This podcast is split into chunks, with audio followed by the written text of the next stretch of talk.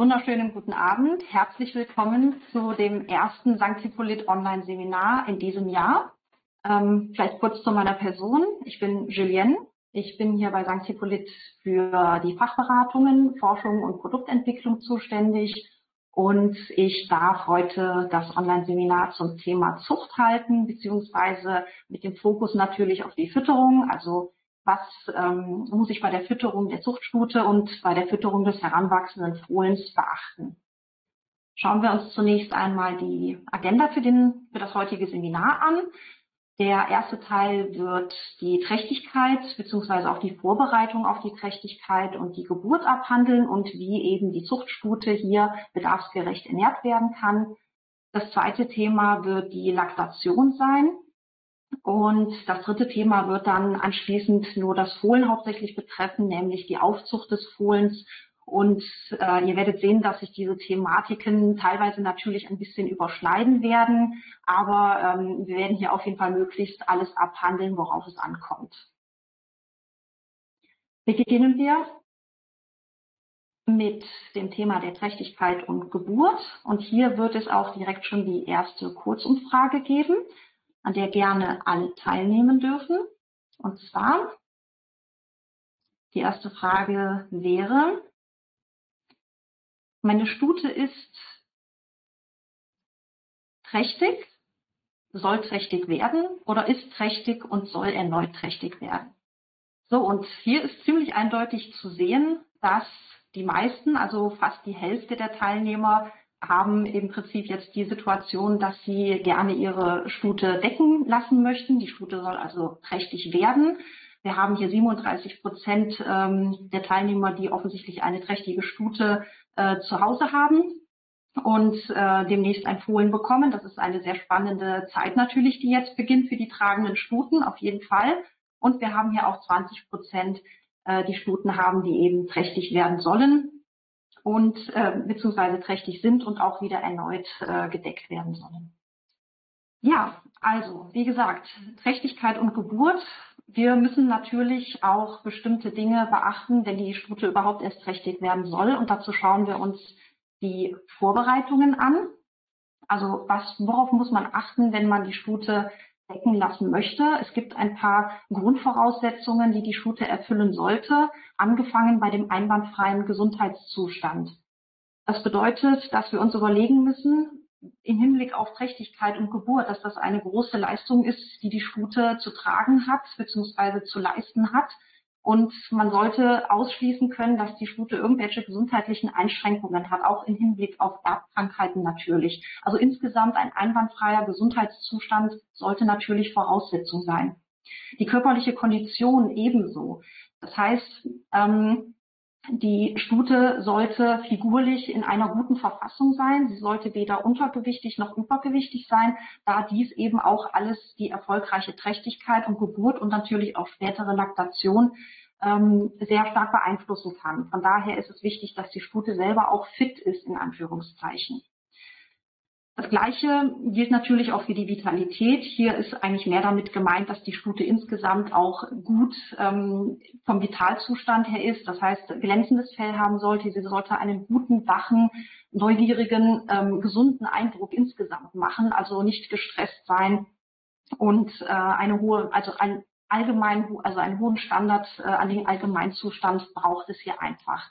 Denn Trächtigkeit und äh, Geburt bzw. Laktation sind tatsächlich eine hohe Leistungsanforderung und dafür gilt es eben, die bestmöglichen Voraussetzungen zu schaffen. Das alles geht einher mit einer bestimmten Nährstoffversorgung. Besonders hervorzuheben ist hier immer wieder der Mineral- und Vitalstoffbedarf, den die Stute hat. Also der natürlich mit der Leistung der Trächtigkeit und der Laktation ansteigt. Und hier ist es auch besonders wichtig, dass man dem besondere Aufmerksamkeit gibt, vor allen Dingen auch deswegen, weil wir tatsächlich einen epigenetischen Einfluss auf das Fohlen damit ausüben können. Das bedeutet, durch die Fütterung können wir die phänotypische Auswirkung, das heißt die Ausprägung der beim Fohlen veranlagten Genetik durch die Fütterung beeinflussen können. Und das bedarf eben besonderes, also einer besonderen Sorgfalt, wenn wir die Zuchtstute ernähren. Dann spielt natürlich der Zyklus auch eine wichtige Rolle. Das bedeutet, dass wir natürlich schauen müssen, dass die Stute einen geregelten Zyklus hat. Darauf gehe ich jetzt im Weiteren ähm, noch ein. Und zwar wollen wir uns den Zyklus der Stute etwas genauer anschauen. Ich werde das mal ganz kurz ein bisschen erläutern. Es sieht auf den ersten Blick ein bisschen wild aus. Äh, aber die Stute wird quasi oder beziehungsweise der Zyklus der Stute wird von Hormonen gesteuert. Der Zyklus ist insgesamt, dauert etwa 21 Tage. Darin befindlich haben wir auch die etwa siebentägige Rosse, in der die Stute befruchtungsfähig ist. Und wir sehen, dass hier einige Hormone mit im Spiel sind. Also wir haben zuerst, das ist hier im Bild nicht abgebildet, aber ich erkläre es kurz, das ist das Gonadotropin-Releasing-Hormon das wiederum dafür sorgt, dass die beiden Hormone LH und FSH gebildet und ausgeschüttet werden. LH steht für luteinisierendes Hormon und das FSH ist das follikelstimulierende Hormon. Und wie der Name schon sagt, ist dieses äh, Hormon eben besonders wichtig, damit die Follikel reifen können. Der Follikel ist im Prinzip ähm, der Träger der Eizelle. Das heißt, wir haben die Eizelle im Follikel. Es ist ganz natürlich, dass die Stute, wie gesagt, immer wieder diese Follikel heranbildet während der ganzen ähm, Zyklussaison hindurch. Aber es kommt eben immer nur zu einer, ähm, zu einem bestimmten Zeitpunkt, zu einer, zu einem Eisprung. Und das haben wir eben, wenn zusätzlich noch die Östrogene, in dem Fall das sehr stark wirkende Östradiol, äh, dazu und zwar, wenn das FSH, das LH und das Östradiol eine bestimmte Konzentration im Blut erreichen, dann kommt es eben zum sogenannten Eisprung. Oder genau genommen, eigentlich kommt es zum Platzen des Follikels und die Eizelle, die sich im Follikel befindet, die fließt aus dem Follikel raus. Der Follikel selber wiederum bildet sich im Anschluss zum Gelbkörper zurück. Das ist der Corpus luteum. Und dieser produziert jetzt wieder ein eigenes Hormon. Das wäre das Progesteron. Und das Progesteron ist auch bekannt als das Schwangerschaftsschutzhormon. Und wie der Name auch hier schon sagt, dieses Hormon sorgt dafür, dass die Gebärmutterschleimhaut aufgebaut bleibt und eben Schutz für die Eizelle bietet. Jedoch, wenn es nicht zu einer Bedeckung kommt, dann kommt eben zum Ende des Zyklus das Prostaglandin ins Spiel, das hier selber vom, also von der Gebärmutter, also vom Uterus gebildet wird.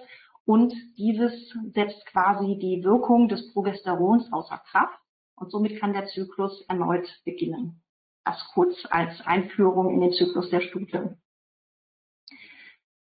Weitere beeinflussende Faktoren auf den Zyklus sind unter anderem Licht, also durchaus auch Tageslichtlänge. Das erklärt auch, warum Stuten in den Wintermonaten eher einen schwach ausgeprägten oder ein schwach ausgeprägtes Zyklusgeschehen haben. Sie sind eher saisonal ähm, polyöstrig nennt sich das. Also sie sind quasi saisonabhängig, ähm, Zyklus stark mit mehreren äh, Ovulationen, die halt, beziehungsweise mehreren Eisprüngen, die eben in der Saison ähm, vonstatten gehen können. Temperatur ist natürlich auch wichtig in diesem Zusammenhang. Also kalte Wintermonate, warme Sommermonate, da kommt der Zyklus eigentlich erst richtig, richtig in Schwung. Und wir haben natürlich hier auch wieder den ganz wichtigen Faktor der Ernährung, auf den wir hier auch weiter eingehen wollen.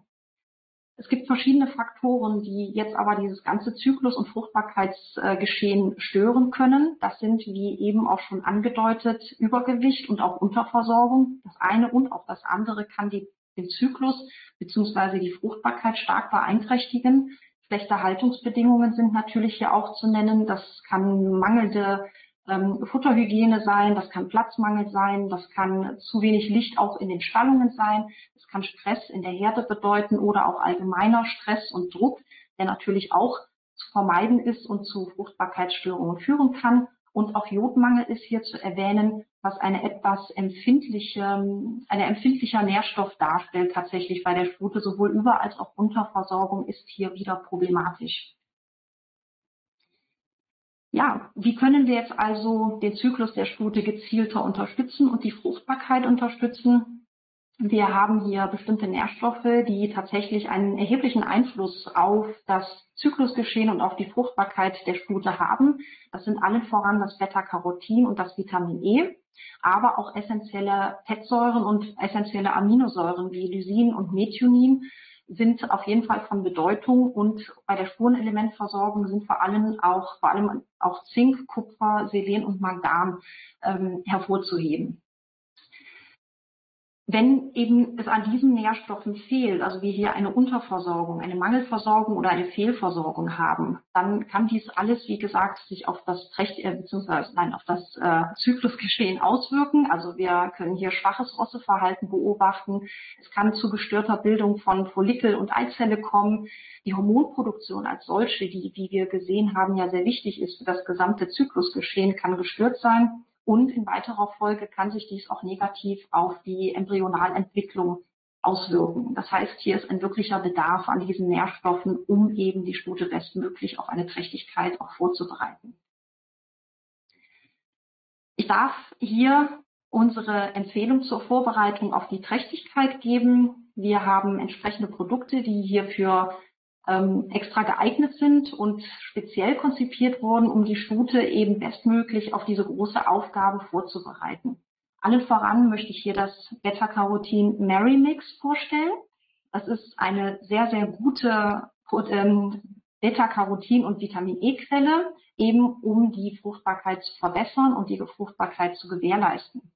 Es wird gleichzeitig auch die Entwicklung des Embryos, also des Embryos in der frühen Trächtigkeit unterstützt und es handelt sich hier um ein Zusatzfuttermittel, das schon in kleinen Mengen täglich Großes erreichen kann und die Fruchtbarkeit gezielt unterstützen kann. Auf jeden Fall, weil eben auch die Spurenelementversorgung so wichtig ist, wie ich das auch eben schon gesagt habe, die Mikronährstoffversorgung auch, wird sich hier auf jeden Fall immer unser Spurenelementbooster, das Mikrovital, anbieten. Es ist hochkonzentriert und hochdosiert mit hochbioverfügbaren Spurenelementen und kann hier auch nochmal einen entscheidenden Beitrag leisten, um eben die Stute selber fit zu halten, beziehungsweise mit den entsprechenden Mikronährstoffen zu versorgen, aber natürlich auch das Embryo, den Embryo ähm, bei seiner Entwicklung zu unterstützen. Da natürlich dieses ganze körperliche Geschehen, diese hormonelle Steuerung und der ganze Vorgang im Körper mit einem sehr großen Umbau bzw. Auf- und Abbau von Körpersubstanz äh, mit sich bringt, darf ich hier auch speziell auf den High Performer aufmerksam machen, der ein, einen hohen Anteil an Nukleotiden hat. Kurz zur Erklärung, Nukleotide sind ganz essentielle Zellbausteine, ohne diese Nukleotide wäre eine Zellteilung im Körper gar nicht erst möglich. Das heißt, Nukleotide sind die Grundvoraussetzung, dass Zellen überhaupt neu gebildet werden können. Und man kann sich natürlich vorstellen, wenn man dem Körper einen kleinen Vorteil liefert, indem man ihm diese ganz natürlichen Nukleotide zuführt, dann ist auch eine Zellteilung einfacher bzw. rascher und kann gezielt unterstützt werden. Das heißt, wir können hier einen entscheidenden Vorteil für die Zuchtstute bieten und auch insgesamt für die Embryonalentwicklung. Das wäre hier auf jeden Fall unsere Empfehlung, um die Stute bestmöglich auf die Trächtigkeit vorzubereiten.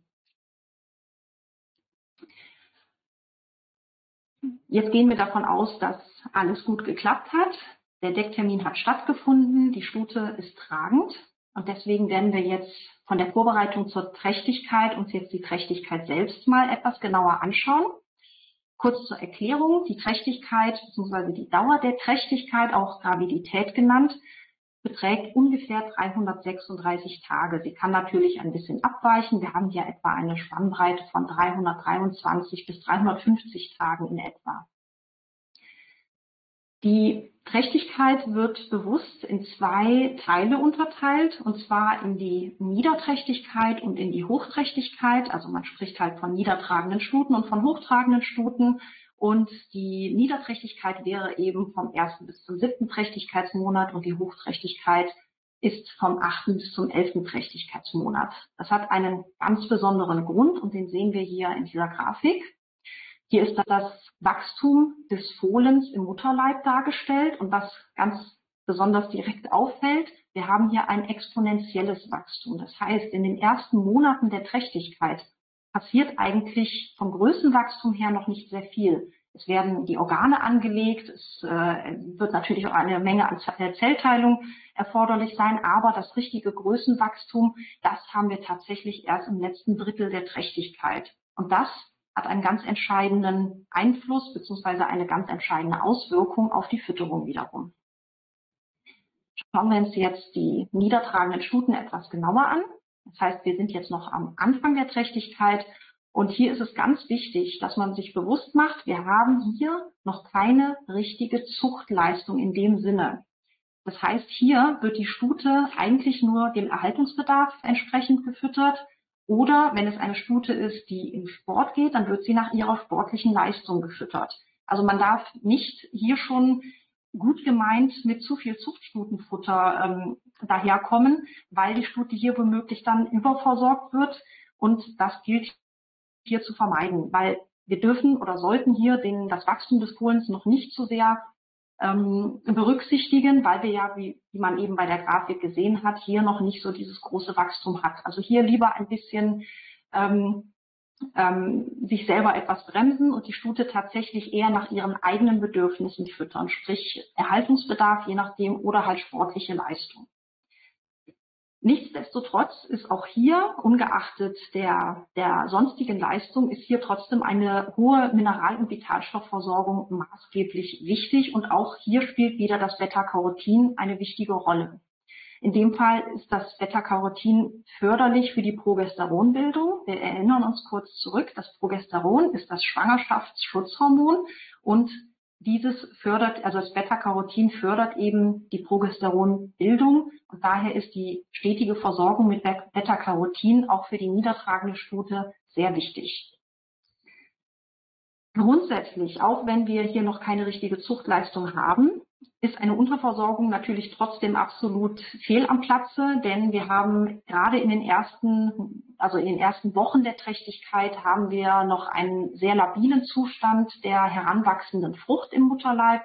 Das bedeutet, ein Trächtigkeitsabbruch kann durchaus passieren, wenn die Stute unterversorgt ist. Das heißt, man muss hier tatsächlich eben auf diese hochwertige Mineral- und Vitalstoffversorgung achten.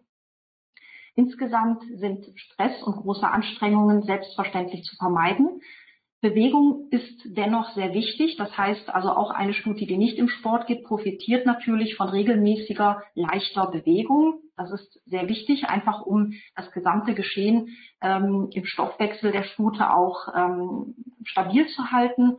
Und bei den Stuten, die im Sport gehen soll, äh, sollen, die sollen natürlich auch weiter trainiert werden. Aber es ist vielleicht auf stärkere Wettkämpfe, zumindest in den ersten paar Wochen nach der Belegung, also in den ersten paar Wochen der Trächtigkeit sollte schon darauf verzichtet werden. Dass die Stute auf jeden Fall keinen Stress bekommt und ein bisschen abgemilderter trainiert wird. So, dann schauen wir uns jetzt mal das letzte Drittel der Trächtigkeit an, die hochtragenden Stuten. Hier, wenn wir uns noch mal kurz an die Grafik zurückerinnern, haben wir jetzt einen erhöhten Bedarf, weil wir haben ein sehr starkes Wachstum jetzt und jetzt sieht man der Stute das auch an, dass sie trächtig ist. Jetzt sieht man es ziemlich deutlich oder immer deutlicher. Hier fängt jetzt das tatsächlich richtig große, also das richtige Größenwachstum des Fohlens an. Das heißt, wir haben natürlich hier jetzt einen ganz anderen Bedarf. Die Stute hat jetzt einen anderen Bedarf und vor allen Dingen geht es hier auch um Energie und Proteine, die maßgeblich ansteigen. Worauf ähm, besonders zu achten ist, ist bei den Proteinen, dass eine Quelle zur Verfügung stehen sollte, eine Proteinquelle mit hoher biologischer Wertigkeit. Das liegt daran, dass wenn wir zwar viel Protein füttern, dieses Protein aber keine hohe biologische Wertigkeit hat, das heißt also wenig essentielle Fettsäuren hat, dann bringen wir durch diese Proteine eine Menge Stickstoff in, das, in die Stute und die Stute muss diesen Stickstoff sehr stoffwechselaufwendig über die Leber und vor allen Dingen über die Nieren ausscheiden, ohne dass sie eigentlich davon profitieren kann. Das heißt, zu bevorzugen sind auf jeden Fall sehr hochwertige Proteinquellen mit essentiellen Aminosäuren, um eben die Stute bedarfsgerecht zu füttern, ohne den Stoffwechsel zu belasten.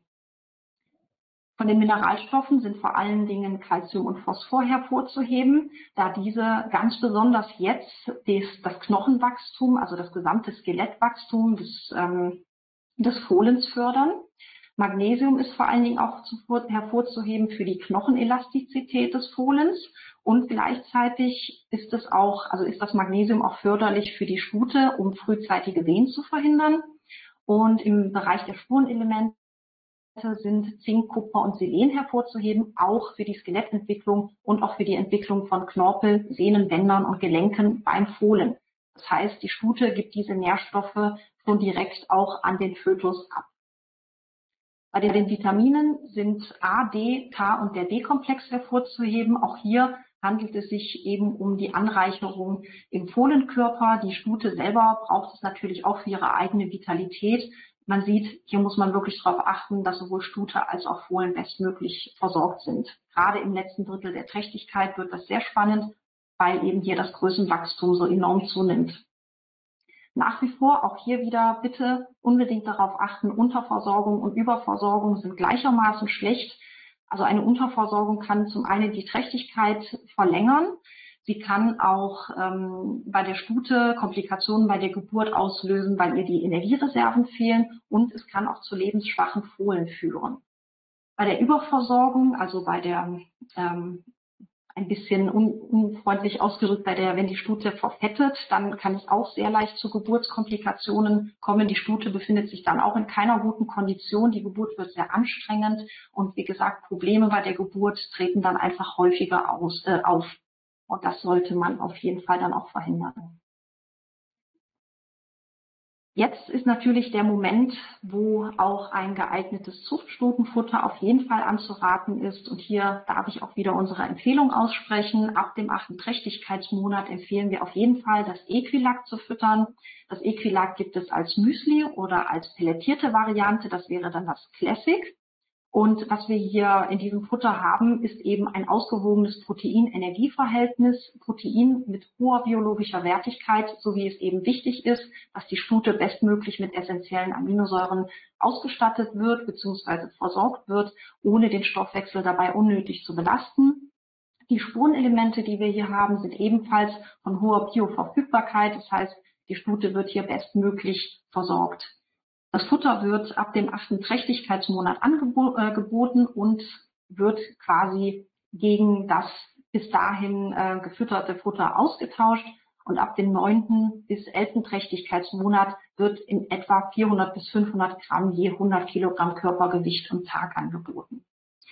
Eine Möglichkeit, die es auch gibt, man kann das Equilat wunderbar auch mit einer Getreideration ergänzen. Allerdings, wenn man es mit einer Getreideration ergänzt und unterhalb der Fütterungsempfehlung bleibt, sollte man auf jeden Fall noch ein geeignetes Mineralfutter zufüttern. Und das wäre in dem Fall ein sehr gut geeignetes ähm, Mineralfutter extra für Zucht und Auf, also für Zucht und Aufzuchtpferde, nämlich die Gemüse-Kräutermineralien, die sich unter anderem bewährt haben durch eben den den hohen Kalziumgehalt aus natürlicher maritimer Quelle, extra um das Knochenwachstum und das Skelett, die Skelettentwicklung des Fohlens zu fördern. Und auch hier haben wir sämtliche Nährstoffe mit hoher Bioverfügbarkeit ähm, enthalten. Auch hier handelt es sich wieder um ein Zusatzfuttermittel. Das heißt, wir haben hier kleine Mengen, die täglich ausreichen, um eben den Bedarf der Stute decken zu können.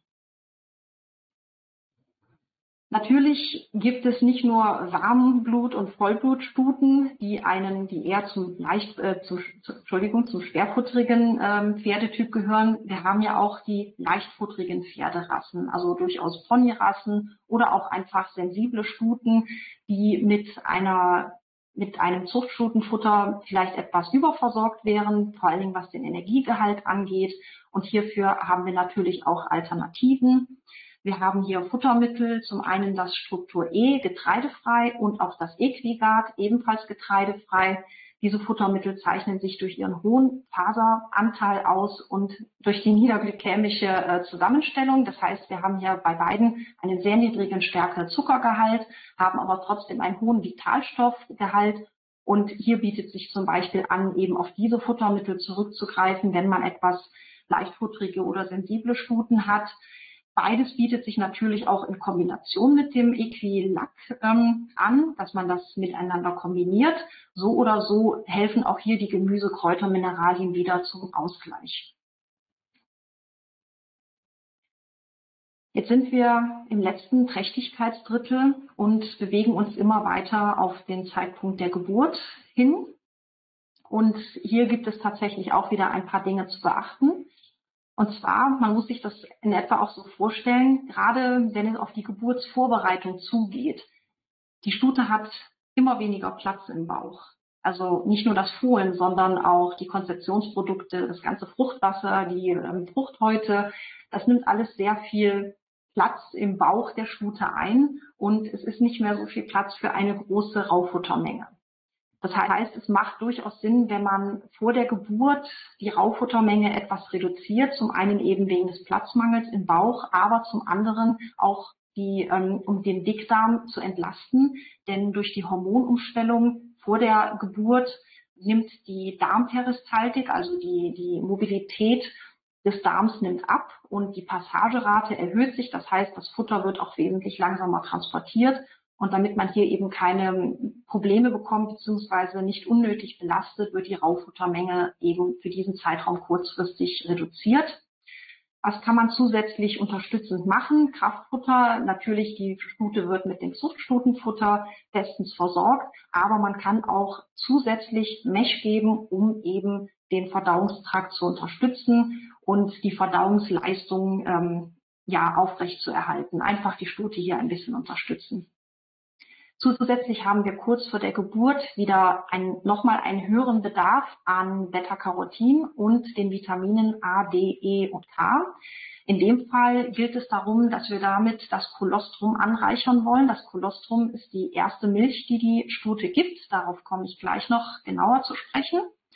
Und was auch sehr förderlich ist für den ganzen Zeitraum um die Geburt, ist die Supplementierung, also die Zugabe von Magnesium vor allem um eben der Stute für die muskuläre Anstrengung oder während, also die muskuläre Anstrengung der Stute zu unterstützen.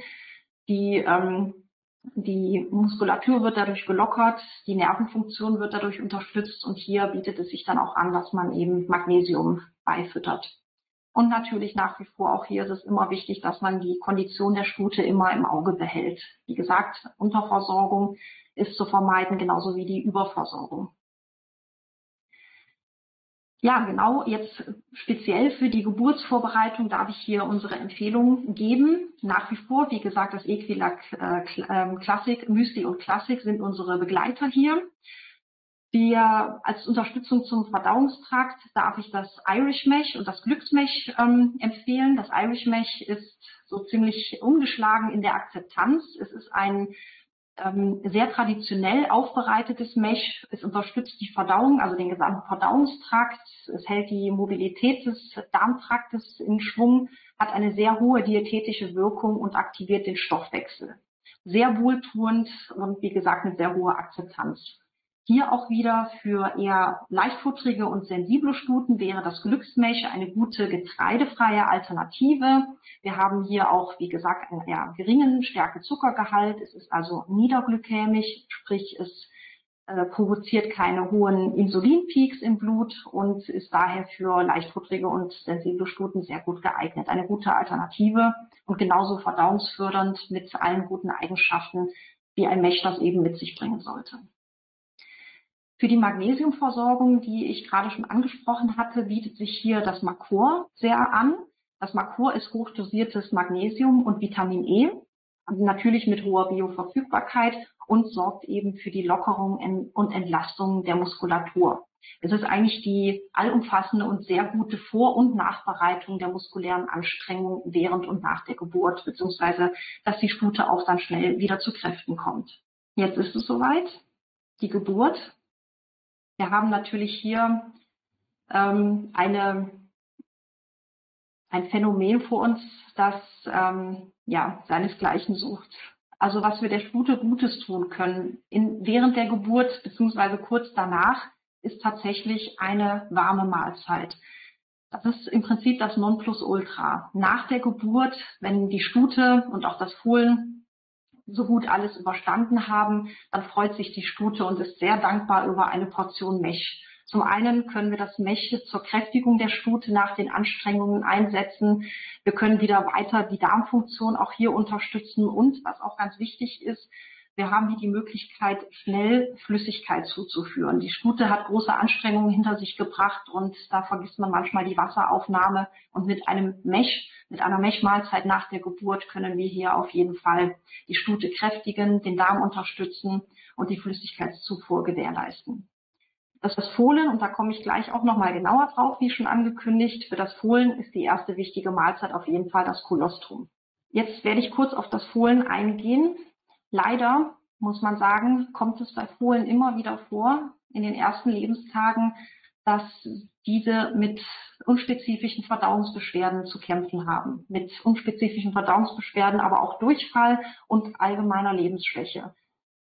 Das mag einem jetzt etwas ähm, gar nicht so häufig vorkommen, aber wenn man sich die Kliniken anschaut, jetzt in den ersten Monaten im Jahr, die kriegen so viele Fohlen angeliefert, die eben entsprechende Probleme haben. Und das ist halt wirklich ein häufiges Problem. Die Ursache ist folgende. Das Fohlen kommt im Prinzip völlig schutzlos auf die Welt, also völlig rein, ohne Antikörper, ohne ausgebildetes Immunsystem und wird aber gleichzeitig, wenn es auf die Welt kommt, sofort mit pathogenen Keimen und Mikroorganismen befallen sozusagen. Und das ist schon eine ziemliche Herausforderung, die da auf das Fohlen zukommt. Das heißt, es hat eine Doppelleistung zu überstehen, nämlich einerseits sich selber und sein Immunsystem zu schulen und andererseits den, die ganzen, den ganzen Ansturm an Mikroorganismen standzuhalten. Und das bei, wie gesagt, nicht fertig ausgebildeter Darmschleimhaut, ähm, nicht gut funktionierenden oder noch nicht ausgebildeten Immunsystem und gleichzeitig limitierte Körperreserven. Und das ist eben ein Problem, dem wir uns angenommen haben mit einem ganz neuen Produkt, mit einer sehr innovativen Neuheit in der Fohlenernährung. Und deswegen darf ich euch hier unser neues Produkt, das Fohlengold Lifestart, vorstellen genau an dieser Problematik mit diesen unspezifischen Verdauungsbeschwerden und dieser allgemeinen Lebensschwäche haben wir angesetzt und eben dieses Präparat für Fohlen in den ersten Lebenstagen entwickelt. Es ist als zwei Wochen Intensivkur gedacht, ab dem dritten Lebenstag und ist eben genau in dieser Situation einzusetzen, wenn man nicht wirklich zuordnen kann, ob es dem Fohlen an etwas mangelt. Und hier können wir eben einen gezielten Startvorteil, eine gezielte Starthilfe äh, Hilfe leisten um eben den Aufbau der Darmschleimhaut zu fördern, das Mikrobiom, also die Ausbildung des Mikrobioms zu fördern und auch den Aufbau des Immunsystems beziehungsweise die Bildung von Immunzellen. Und das Ganze, das Ganze auf natürlicher Basis. Schonend, präbiotisch, mit Nukleotiden, die ich vorher schon erwähnt hatte, also mit essentiellen Zellbausteinen, mit Beta-Glucanen, die das Immunsystem forciert unterstützen und auch mit Kräuterextrakten, essentiellen Aminosäuren und Antioxidantien. Tatsächlich ähm, bietet sich dieses Fohlengold Lifestart natürlich nicht nur bei Fohlen mit eben diesen beschriebenen Problematiken an. Im Prinzip kann jedes Fohlen davon profitieren, um den Eintritt ins Leben ein bisschen leichter zu gestalten und einfach, dass man da dort gezielt unterstützen kann. Das nächste Thema ist die Laktation. Und hier wird es jetzt wieder eine kurze Umfrage geben, eine Kursumfrage. Und zwar im Vergleich zur Kuhmilch hat Stutenmilch mehr Laktose, mehr Fett oder mehr Protein? Was denkt ihr? Die meisten sind der Meinung, dass Stutenmilch mehr Protein hat als Kuhmilch, also fast die Hälfte, gut 40 Prozent. Und bei Laktose und Fett, ähm, ja, gut, jeweils ähm, ein gutes äh, Viertel ist davon überzeugt, dass die Stutenmilch reicher an Laktose oder Fett ist. Spannung steigt. Es ist die Laktose. Also, ähm, Stutenmilch hat tatsächlich einen höheren Laktosegehalt als die Kuhmilch und das macht die Stutenmilch auch so ähnlich zur Menschenmilch. Also Stutenmilch und Humanmilch oder Muttermilch ähm, ist tatsächlich sehr gut vergleichbar. Und das ist auch der Grund, warum, wenn man Fohlen mit Milchprodukten ernähren muss, aus, ähm, also wenn zum Beispiel die Stute selber nicht genug Milch gibt, dann ist Kuhmilch nicht immer unbedingt die beste Alternative. Andersrum bietet sich Stutenmilch für Menschen wiederum sehr gut an, weil die sich eben sehr ähnlich sind aufgrund des, der etwa gleichen Gehalte. So, dann machen wir weiter. Das Kolostrum hatten wir jetzt schon oder hatte ich schon ein paar Mal erwähnt. Das sind eben die Stellen, wo sich diese Thematiken natürlich ein bisschen überschneiden. Aber hier gehen wir jetzt mal genauer auf das Kolostrum an. Das Kolostrum selber ist vielmehr bekannt als Kolostralmilch, Erstmilch, Vormilch und auch Biesmilch. Das wird wahrscheinlich den meisten ein Begriff sein. Das ist die erste Milch, die die Stute gibt. Die sieht auch etwas anders aus. Sie sieht nicht aus wie normale Milch. Sie ist etwas dickflüssiger. Sie ist gelblich und sie ist, wie gesagt, nur am Anfang der Laktation für wenige Stunden ähm, haben wir eben diese wertvolle Cholesteralmilch oder dieses wertvolle Kolostrum. Also so im Mittel eine ähm, Warmblutstute gibt ungefähr bis 2,8 Liter von diesem, von diesem Kolostrum. Was ist jetzt das Besondere an diesem Kolostrum? Es ist im Prinzip tatsächlich schon ein kleiner Nährstoffbooster, ein kleiner Antikörperbooster für das Fohlen, denn die Cholesteralmilch liefert ganz, ganz spezifische Nähr- und Schutzstoffe. Sie hat einen hohen Proteingehalt, sie hat einen sehr hohen Gehalt an Immunglobulinen und ist auch reich an Vitamin E und A. Das Vitamin E und A, wie wir auch eben schon gehört haben, können wir wiederum über die Fütterung sehr äh, positiv beeinflussen. Wir reichern das Kolostrum quasi vorher schon mit Vitamin E und A unter anderem an.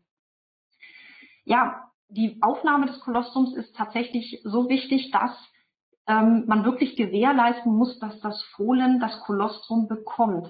Wenn das Fohlen aus irgendeinem Grund nicht schnell genug auf die Beine kommen sollte und nicht schnell genug trinken können sollte oder irgendwas mit der Mutterstute nicht in Ordnung ist oder die Stute verstirbt oder die Stute vielleicht auch einfach zu wenig äh, Kolostrum produziert, dann ist es auf jeden Fall wichtig, dass man entweder, wenn das Fohlen es nicht selber trinken kann, die Stute abmelkt und dem Fohlen mit der Flasche das Kolostrum gibt oder dass man, wenn man eine Stute hat, die genügend Kolostrum gebildet hat und das Fohlen ausreichend versorgt ist, dass man diese Stute abmelkt und das Kolostrum aufbewahrt, also selbst eine Kolostrumbank quasi ähm, einrichtet, indem man es, das Kolostrum einfriert und dann einem weiteren Fohlen im selben Jahr, also das dann halt wenig später von einer anderen Stute geboren wird, äh, geben kann, falls diese Stute dann Probleme hat. Also es ist immer vernünftig, wenn man auf jeden Fall eine greifbare Reserve hat, da eben diese Kolostrumaufnahme so wichtig ist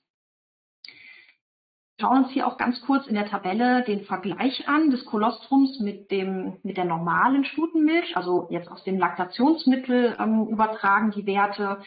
Hervorzuheben ist natürlich der hohe Proteingehalt, das sieht man sofort. Wir haben hier also einen sehr hohen Proteingehalt von, ähm, von knapp acht Prozent im Vergleich zum Laktationsmittel, da sind es nur zwei Prozent.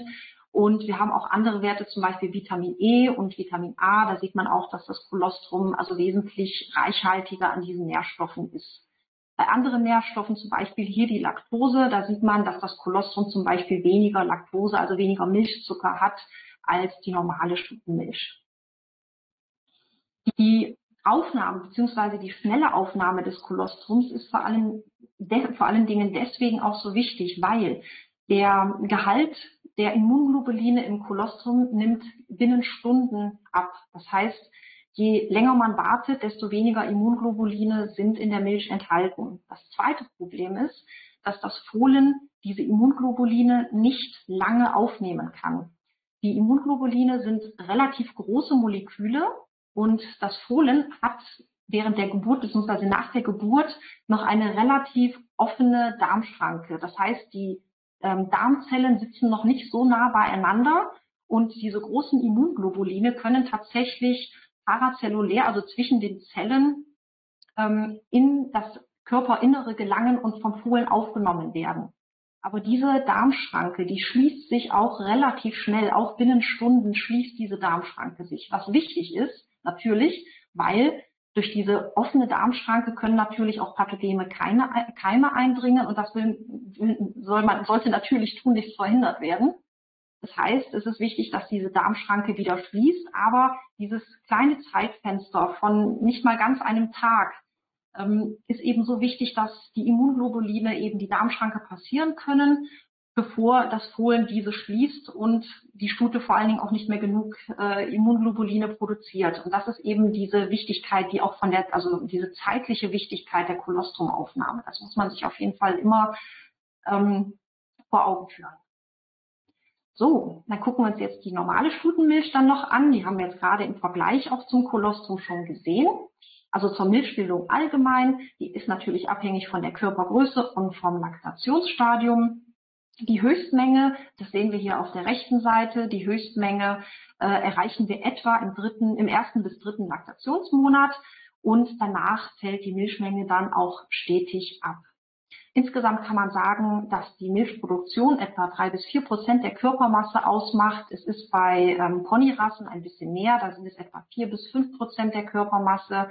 Bei Warmblutstuten zum Beispiel sind es eher zwei bis drei Prozent der Körpermasse. Aber wenn man sich das jetzt vorstellt, bei einem 600 Kilogramm oder 650 Kilogramm schweren Warmblut, da sind wir bei 18 bis 20 Liter pro Tag. Das ist schon eine relativ große Menge. Und das macht einem oder führt einem auch vor Augen, warum die Wasserversorgung so wichtig ist. Milch besteht natürlich zum Großteil aus Wasser. Und wenn man sich überlegt, wie viel Blut, also es werden Hunderte und ein paar Tausend äh, also ein paar tausend Liter Blut müssen eben für die tägliche Milchproduktion durch das Euter gepumpt werden. Das heißt, wir haben hier eine sehr große Stoffwechselleistung, eine sehr große Herzpumpleistung. Wir haben hier tatsächlich eine Höchstleistung vor uns. Man darf das gar nicht schmälern. Also das ist nicht ohne. So, schauen wir uns die Zusammensetzung der Stutenmilch auch nochmal etwas genauer an. Mehr Laktose, das hatten wir ja schon jetzt bei der Kurzumfrage festgestellt ähm, weniger Protein und weniger Fett als die Kuhmilch tatsächlich.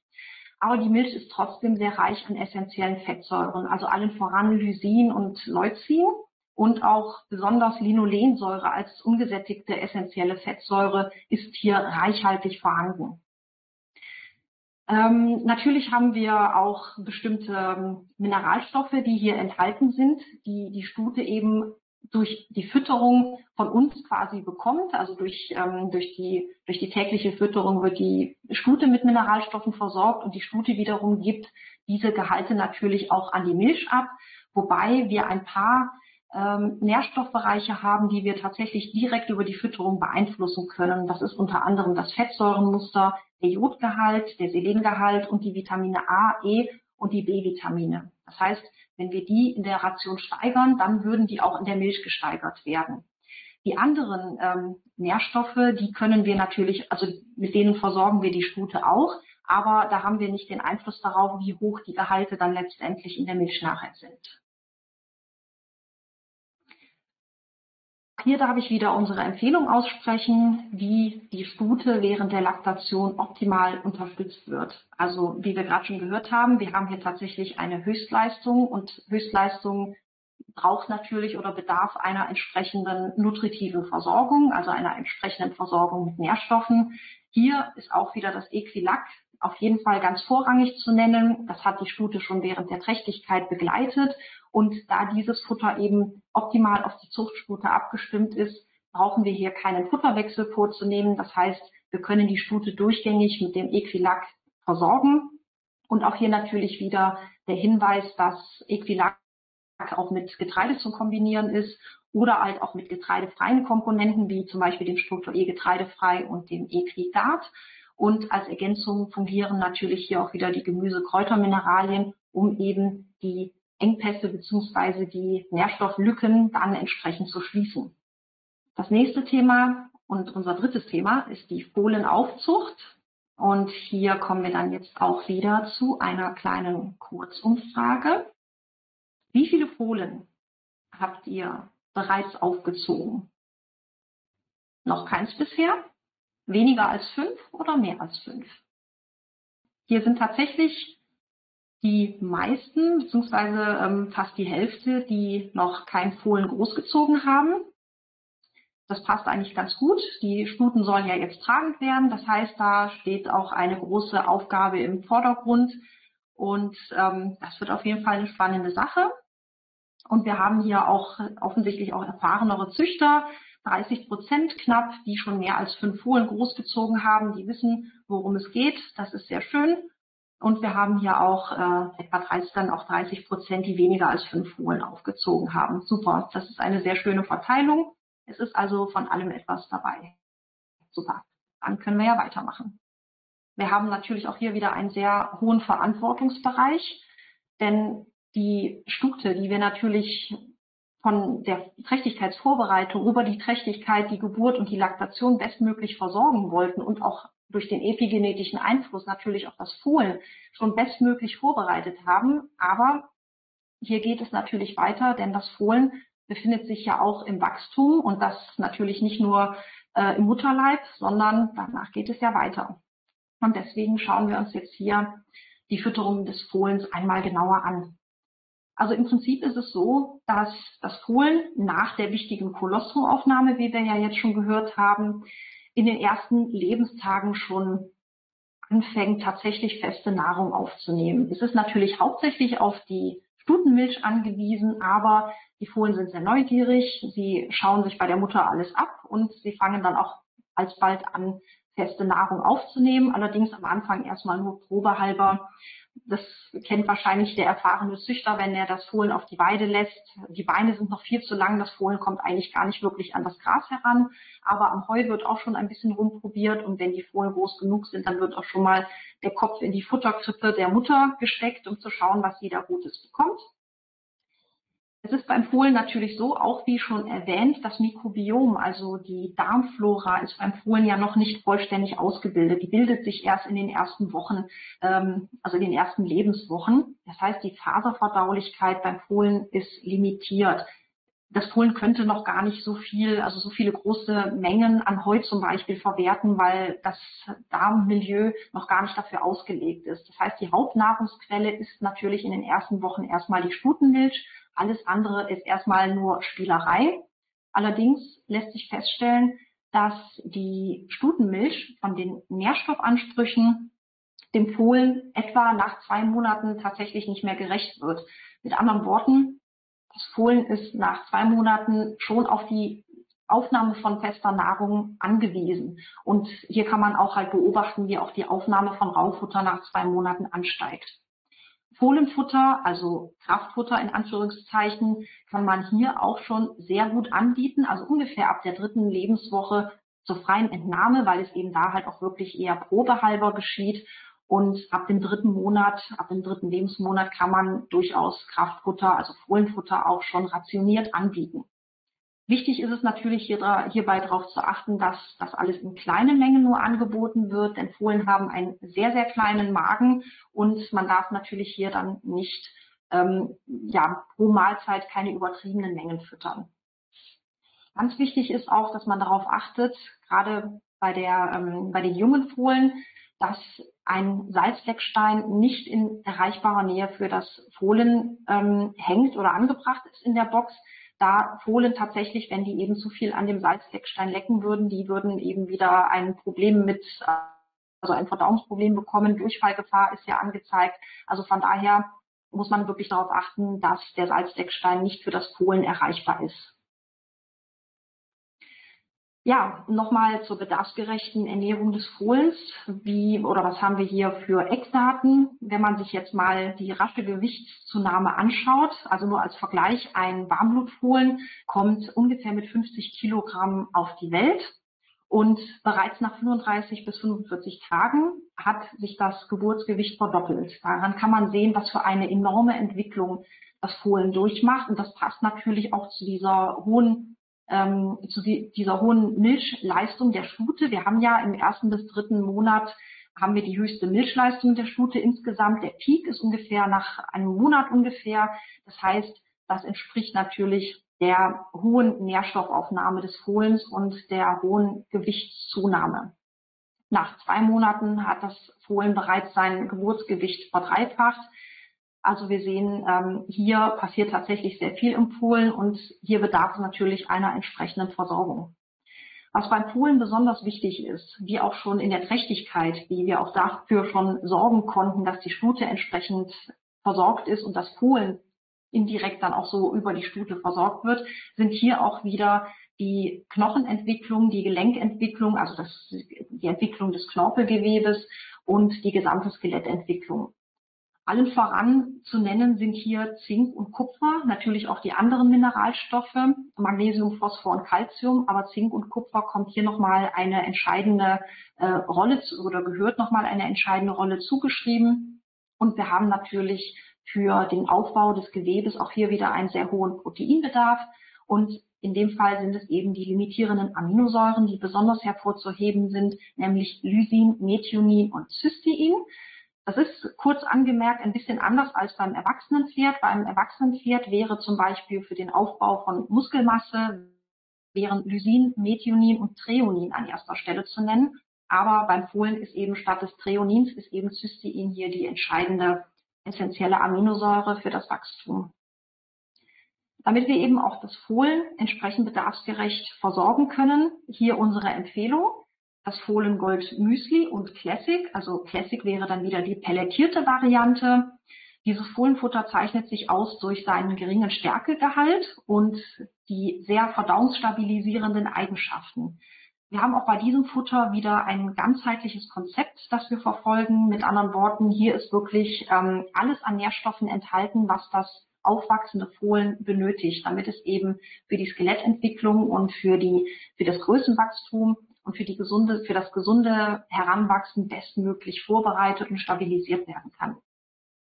Wir haben das Ganze auch wissenschaftlich ähm, prüfen lassen, schon vor einiger Zeit. Das ist eine sehr bewährte Rezeptur und davon profitieren bereits sehr viele Züchter seit sehr vielen Jahren.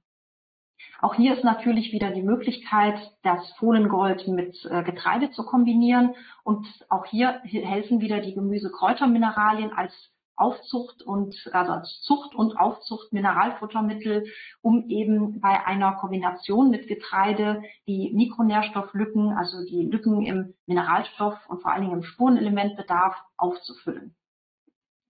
Auch hervorzuheben natürlich in dem Fall auch wieder die hohen Kalziumwerte bzw. die hohen Kalziumgehalte, die für die Skelettentwicklung besonders wichtig sind. Jetzt ist das Fohlen ein paar Monate schon alt und irgendwann heißt es natürlich, es muss sich von der Mutter verabschieden. Das Absetzen steht bevor. Das natürliche Absetzen verläuft tatsächlich erst so nach acht bis zehn Monaten, also wenn das Fohlen acht bis zehn Monate alt ist. Ähm, bei unseren domestizierten Pferden wird das meistens sehr viel früher gemacht, ungefähr nach sechs Monaten, manchmal sogar auch schon nach fünf Monaten. Hier muss man natürlich sowohl die Stute als auch das Fohlen vor allen Dingen vorbereiten. Also zum einen ist es besonders wichtig, dass wir das Fohlen nutritiv auf diese Umgewöhnung, auf diese Umstellung ähm, ja, einschulen bzw. Ähm, vorbereiten. Zum einen ist es natürlich wichtig, dass das Fohlen an seine Ration gewöhnt ist. Das heißt, das Fohlen muss natürlich an Rauffutter gewöhnt sein und im Idealfall natürlich auch ausreichend an Kraftfutter gewöhnt sein, denn dieses Absetzen ist tatsächlich ein sehr einschneidendes Erlebnis für jedes Fohlen. Das kann man tatsächlich, das bekommt man wirklich auch aktiv mit, dass Stute und Fohlen beide gleichermaßen auch darunter leiden. Also es ist auch ein seelischer Stress und es ist eine große Umgewöhnung, eine große Umstellung für das Fohlen. Und hier muss zumindest sichergestellt werden, dass durch die Fütterung kein Stress entsteht. Das heißt, das Fohlen sollte seine Ration vorher schon kennen. Es sollte genügend Auffutter aufnehmen können. Es sollte sein, sein Fohlenfutter kennen und zu Genüge aufnehmen. Dann ist besonders wichtig, auch auf die Wasseraufnahme zu achten, denn auch wenn das Fohlen vor dem Absetzen normalerweise nicht mehr so viel bei der Mutter trinkt, trotzdem ist es natürlich die, das Euter bzw. die Milch als auch Trinkquelle gewöhnt und man vergisst manchmal, dass das Fohlen dann gar keine Milch mehr bekommt nach dem Absetzen und manche Fohlen trinken dann tatsächlich zu wenig. Das heißt, auf die Wasseraufnahme beim Fohlen ist ja auch nochmal zu achten. Es bietet sich vor allen Dingen auch an, dass man das Entfernen der Mutter durchaus hin und wieder mal übt. Also wenn man die Stute hin und wieder dann mal aus der Box rausnimmt und sei es nur, dass man sie in Sichtweite mal anbindet und putzt und das Fohlen dabei in der Box bleibt, bis das Fohlen weiß, okay, es ist normal, dass meine Mutter hin und wieder aus dem Stall genommen wird, damit das nicht eben so ein einschneidendes Erlebnis ist, sondern das Fohlen erstmal denkt, okay, gut, das kenne ich jetzt erstmal, dass meine Mutter entfernt wird. Zusätzlich ist natürlich soweit es geht, auf eine möglichst stressfreie Umgebung zu achten. Also im Idealfall kennt das Fohlen die Umgebung und auch die Herde, in der, in der es dann alleine verbleibt ohne die Mutter. Das wäre natürlich ähm, die Ideallösung.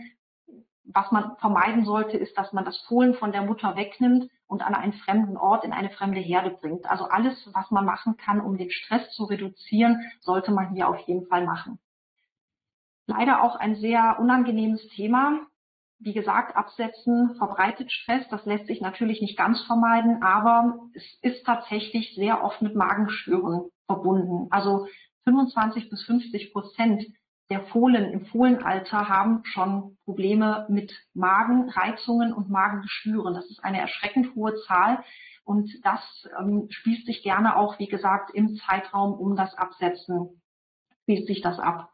Und hier könnte man auch nochmal oder sollte man sehr gezielt darauf achten, dass man das Fohlen auch hier weitestgehend unterstützt, so gut es eben möglich ist. Neben dem Fohlen muss natürlich auch die Stute vorbereitet werden. Also da die Stute ja ähm, die Milchleistung nicht mehr erbringen muss nach dem Absetzen, wäre es sinnvoll, dass man hier die Kraftfuttermenge auf jeden Fall reduziert. Also zum Beispiel, wenn man das Equilac füttert, dass man das dann auch tatsächlich ausschleichen lässt weil die Stute hat jetzt eben diese Leistung nicht mehr zu bringen und sie wird im Anschluss wieder an ihre Leistung angepasst gefüttert, entweder erneute Vorbereitung auf eine weitere Trächtigkeit oder vielleicht ist sie auch schon trächtig, also sehr wahrscheinlich in dem Fall dann schon, wenn sie trächtig werden soll. Ähm, oder eben auf ihre sportliche Leistung angepasst. Wichtig ist auf jeden Fall, dass man nach dem Absetzen darauf achtet, dass der Milchfluss, also die Milchproduktion tatsächlich eingestellt wird. Das ist ganz wichtig. Nichtsdestotrotz, also auch wenn das Zuchtflotenfutter reduziert wird, weniger Protein, weniger Energiegehalt ähm, gegeben wird, die Mineralstoff- und Vitalstoffversorgung ist natürlich weiterhin sehr wichtig, denn wir haben bei der Studie auch ein Individuum, das selber und seinen eigenen Organismus erhalten muss und deswegen ist auch hier natürlich dahingehend auf eine adäquate Versorgung äh, sehr zu achten.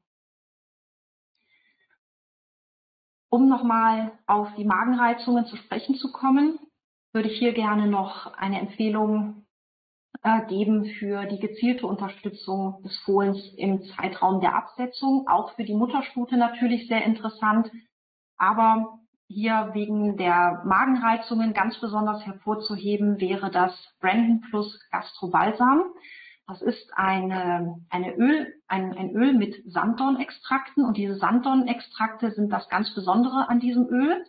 Also zum einen bildet das Öl als Basis mit der Magensäure eine Emulsion und puffert quasi diese Schärfe der Magensäure ab und kleidet gleichzeitig die Magenschleimhautwände aus. Und durch die enthaltenen Sanddornextrakte konnten wir wissenschaftlich feststellen bzw. belegen, dass die eben nachweislich zur Heilung von Magenreizungen, Läsionen und Schleimhautentzündungen im Magenbereich ähm, tatsächlich zur Heilung verhelfen konnten. Und das ist eben dieses Besondere an diesem Öl. Es kann in kleinen Mengen gefüttert täglich schon Gutes äh, vollbringen und ist für Fohlen also auch definitiv geeignet, um eben diese stressige Situation zu unterstützen und die Magenschleimhautwände zu schonen. Besonders in Kombination bewährt hat sich das Gastrobalsam mit dem Brandon Plus Gastrointestinal. Das Gastrointestinal, das ist eine, ein pelletiertes Zusatzfuttermittel, das besonders für die Stabilisierung des Magen-Darm-Traktes konzipiert wurde und hier auch die Unterstützung des Mikrobioms ganz im Vordergrund steht. Also hier haben wir diese ganzheitliche Regenerationskraft und Stabilisierungskraft des gesamten Magen-Darm-Bereichs. Und hier können wir dem Fohlen auch nochmal ein, ein, eine entscheidende Unterstützung bieten in dieser schweren Zeit des Absetzens. Des Weiteren, weil natürlich auch mit ähm, stressigen Situationen und einem darunter leidenden Magen-Darm-Trakt das Immunsystem in weiterer Folge auch sehr geschwächt sein kann, beziehungsweise sehr wahrscheinlich geschwächt sein wird, eben durch diese große Umstellung des Fohlens, bietet sich hier auf jeden Fall eine Kur an, um das Immunsystem nochmal zu stärken. Und da wäre das Hipomun auf jeden Fall die richtige Wahl, um die Abwehrkräfte nochmal zu stärken, um die Nährstoffe zu bieten, die es eben braucht, um die Immunzellen aufzubauen. Und hier kann man auch wieder einen, ich sag mal, sich selber oder dem, dem Fohlen verhelfen, eben ähm, Probleme, Problemen vorzubeugen, das Immunsystem zu stärken und das Fohlen auf die große Aufgabe vorzubereiten, dass es von nun an ohne seine Mutter auskommen muss. Hier möchte ich nochmal auf eine Besonderheit eingehen, die wahrscheinlich jetzt beim ersten Blick schon vielen, äh, ja, vielen bekannt vorkommen dürfte. Das Problem von OCD, Osteochondrose dissecans. Das ist eine nicht entzündliche degenerative Veränderung an den Gelenken bzw. am Gelenkknorpel. Es ist leider ein sehr häufig verbreitetes Problem. Also 25 Prozent der europäischen Warm- und Vollblutpferde ähm, ist davon betroffen sind davon betroffen. Das ist eine Problematik, die in Kliniken immer wieder vorgeführt wird. Es wird operativ teilweise oder sehr häufig operativ ein, ähm, eingegriffen, um eben hier weiteren Schaden zu verhindern. Oft kriegt man es wieder hin, aber dann ist es trotzdem eine teure Operation, die ansteht. Oftmals kann man aber auch nichts daran machen. Und das Pferd ist im Prinzip teilweise von massiven Bewegungseinschränkungen wird es begleitet, beziehungsweise von ähm, ja, Problemen im Gangbild und das bedeutet natürlich auch leider oft das Aus für das Sportpferd oder auch teilweise für das Freizeitpferd. Das heißt, wir haben hier ein wirklich ähm, gravierendes Problem vorliegen und ähm, es wird durch verschiedene Faktoren beeinflusst, also viel, viele verschiedene Faktoren beeinflussen diese, dieses, äh, diese Entwicklungsstörung, die tatsächlich schon im Fohlenalter angelegt wird. Denn meistens wird das bei den zwei-, dreijährigen Pferden entdeckt, dass sie das haben. Also es tritt eher nicht im Alter auf, sondern tatsächlich schon sehr früh. Und es ist eindeutig auf bestimmte Entwicklungsstörungen des Skeletts und des Bewegungsapparates zurückzuführen.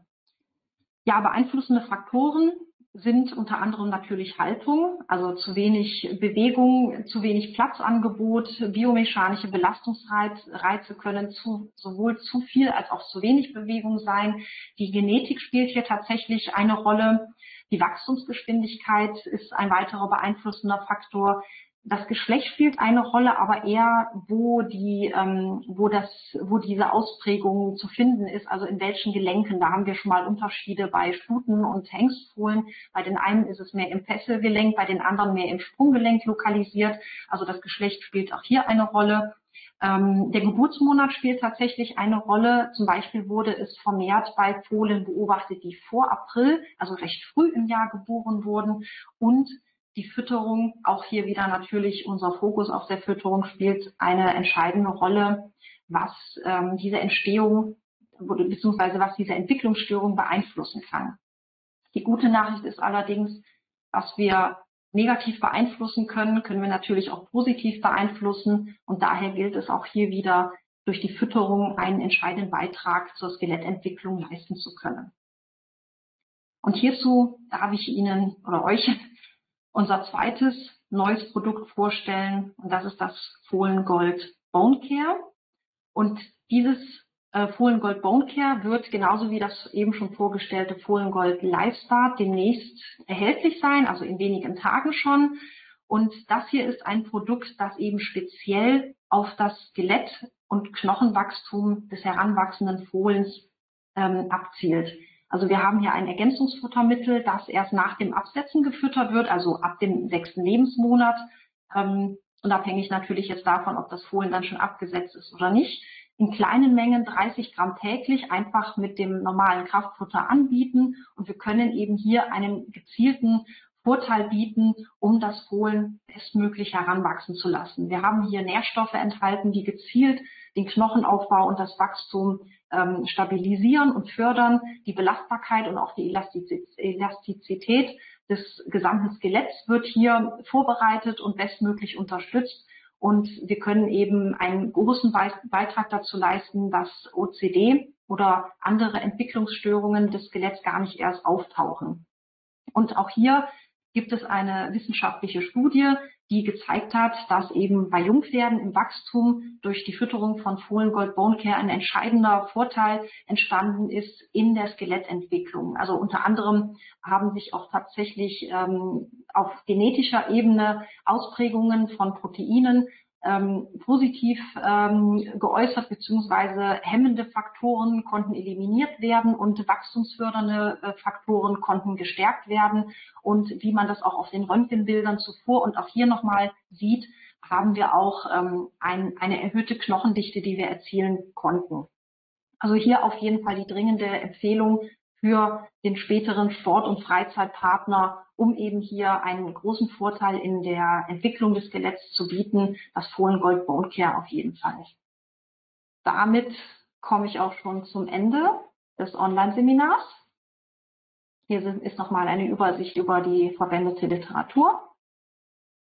So, jetzt haben wir aber eine lange Reise hinter uns. Wir haben die Stute auf die Trächtigkeit vorbereitet. Wir haben die Stute während der Trächtigkeit begleitet, während der Geburt und auch der Laktation. Und wir haben uns angeschaut, wie wir das Fohlen bestmöglich versorgen kann. Und zwar ab dem ersten Lebenstag mit dem Kolostrum und auch natürlich nachher, egal ob ähm, guter oder schlechter Start ins Leben, das Fohlen Gold Live Start kann uns hier auf jeden Fall helfen und auch nach dem ähm, nach dem Absetzen von der Mutterstute haben wir auch die Möglichkeit mit dem Fohlen Gold Müsli und Klassik in Kombination mit dem Fohlen Gold Bone Care dem Fohlen bestmöglich in das weitere Leben zu verhelfen. Es ist eine Begleitung, die wir hier machen und jeder Züchter da draußen, der weiß auch, was diese große Verantwortung bedeutet. Und ja, wir wollen, dass die Stuten und die Fohlen bestmöglich versorgt und begleitet werden. Ich darf mich hier an dieser Stelle, bevor wir mit der Fragerunde starten, darf ich mich erstmal für die rege Teilnahme bedanken und die vielen Anmeldungen. Das hat uns sehr gefreut. So, fangen wir einfach direkt mal mit der ersten Frage hier an. Genau, hier wird gefragt, in welchen Einheiten gibt es denn diese Zusatzfutter? Ja, das ist eine, ähm, danke für die Frage auf jeden Fall. Also die Zusatzfutter selber, ähm, also zum Beispiel Mikrovital, High Performer, das Beta-Carotin Mary Mix und die Gemüse-Kräutermineralien, die haben wir im 3 Kilogramm Eimer und im 10 Kilogramm Eimer. Größere Gebinde sind teilweise auch möglich. Das kann man dann auf jeden Fall auch gerne individuell erfragen, wenn größere Mengen ähm, gebraucht werden. Das kann man auf jeden Fall, äh, lässt sich das machen, genau.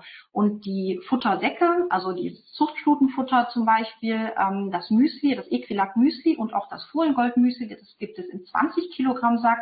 Und die jeweilige Pellet-Variante gibt es im 25 Kilogramm Sack.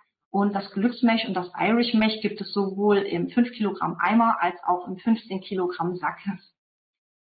So, genau. Die nächste Frage haben wir hier. Ähm, hier wird gefragt, ob man alle Produkte gleichzeitig füttern soll und was genau bedeutet kurz vor der Geburt. Ja, da gehe ich gerne noch drauf ein, genau also mit den äh, Produkten gleichzeitig füttern. Es geht darum, dass das Equilac jetzt zum Beispiel und auch das Fohlengold, die bieten sich, also das Fohlengold Müsli oder Klassik und das Equilac, die bieten sich als alleiniges Zuchtstutenfutter absolut an. Man kann es als alleiniges Futter füttern und dann ist auch quasi schon der gesamte Bedarf gedeckt.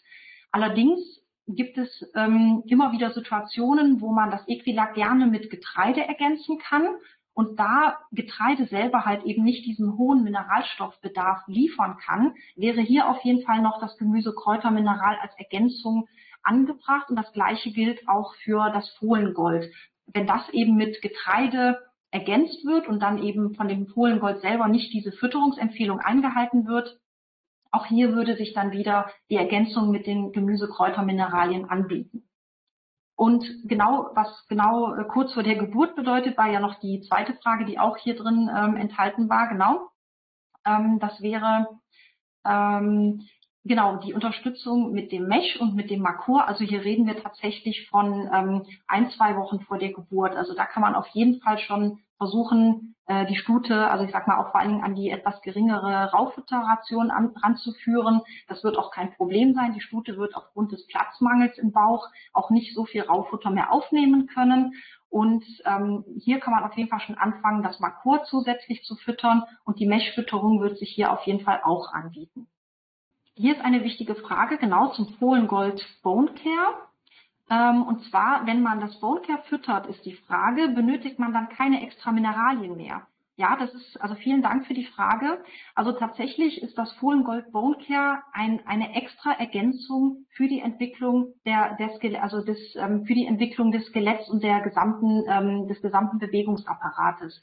Also wir haben hier hochwertige Extrakte aus der neuseeländischen Grünlippmuschel, äh, Chondroitin. Wir haben hier ähm, äh, weitere wichtige Nähr Substanzen für die Gelenke, Sehnen und Bänder und es ist aber nicht als alleinige Mineralisierung vorgesehen. Also hier ist auf jeden Fall Gemüse, Kräutermineralien als Mineralfutter einzusetzen oder eben die ganzheitliche Versorgung mit dem Fohlengold. Ähm, das Bone Care ist tatsächlich wirklich gezielt auf das Knochenwachstum ausgelegt und wird zusätzlich gefüttert. Also das ist auf jeden Fall äh, wichtig anzumerken, dass das nicht als alleiniges Mineralfutter fungiert. Wenn die Milch schon vor der Geburt läuft, ist hier die Frage, wirkt sich das negativ auf die Biestmilch aus? Ähm, ja, das ist tatsächlich so.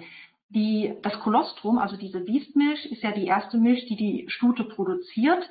Und es gibt tatsächlich Stuten, die fangen an schon vor der Geburt, ähm, tatsächlich ähm, fängt das Euter an zu tröpfeln. Es ist einerseits ein Zeichen dafür, dass die Geburt wirklich nur noch wenige Stunden entfernt ist, aber sollte das der Fall sein und die Stute verliert zu viel von der Milch, könnte es sich auch durchaus anbieten, dass man versucht, etwas davon aufzufangen und eben wieder so eine Kolostrumbank anzu, ähm, ähm, also eine Kolostrumbank anzulegen, um eben das, das wertvolle Kolostrum nicht einfach so vergehen zu lassen. Das ist eine sehr wichtige Frage. vielen Dank dafür. Genau, das passiert tatsächlich schon mal, ja. Eher selten, weil eigentlich haben die Stuten äh, vor der Geburt ja auch diese Harztropfen und die sind eigentlich dafür da, dass die Strichkanäle des Euters verschlossen werden. Aber wenn es halt nicht ganz funktioniert und tatsächlich schon Kolostrum abgeht, dann bietet es sich auf jeden Fall an, abzumelken, äh, nicht, Entschuldigung, nicht abzumelken, nein, sondern äh, aufzufangen und dem Fohlen dann gegebenenfalls noch über die Flasche anzubieten. So, noch eine Frage zum Fohlengold Bone Care. Das ist sehr schön. Die Frage lautet, wie lange füttert man das Bone Care und ab wann ist es verfügbar?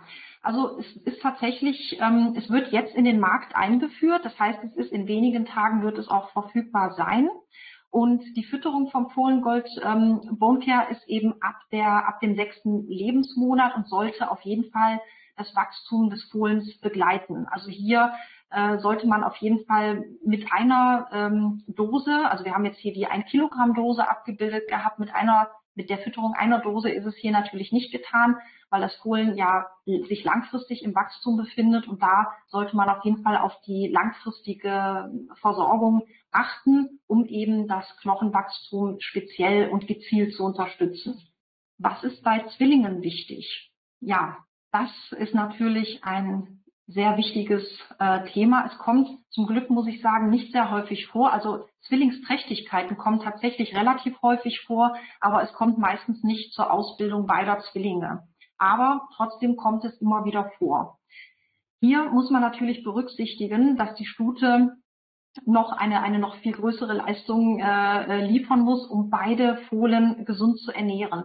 Die Versorgung der Mutterstute ist natürlich hier gleich. Also ich sage mal, im Idealfall hat sie ein Fohlen, trägt sie ein Fohlen im Bauch, aber entsprechend bei Zwillingsgeburten, es kommt ein bisschen darauf an, wenn man das natürlich vorher weiß, dann ist natürlich die Stute entsprechend zu versorgen, dass man auch die Ration hier ein bisschen anhebt und die Mikronährstoffzufuhr auch etwas erhöht.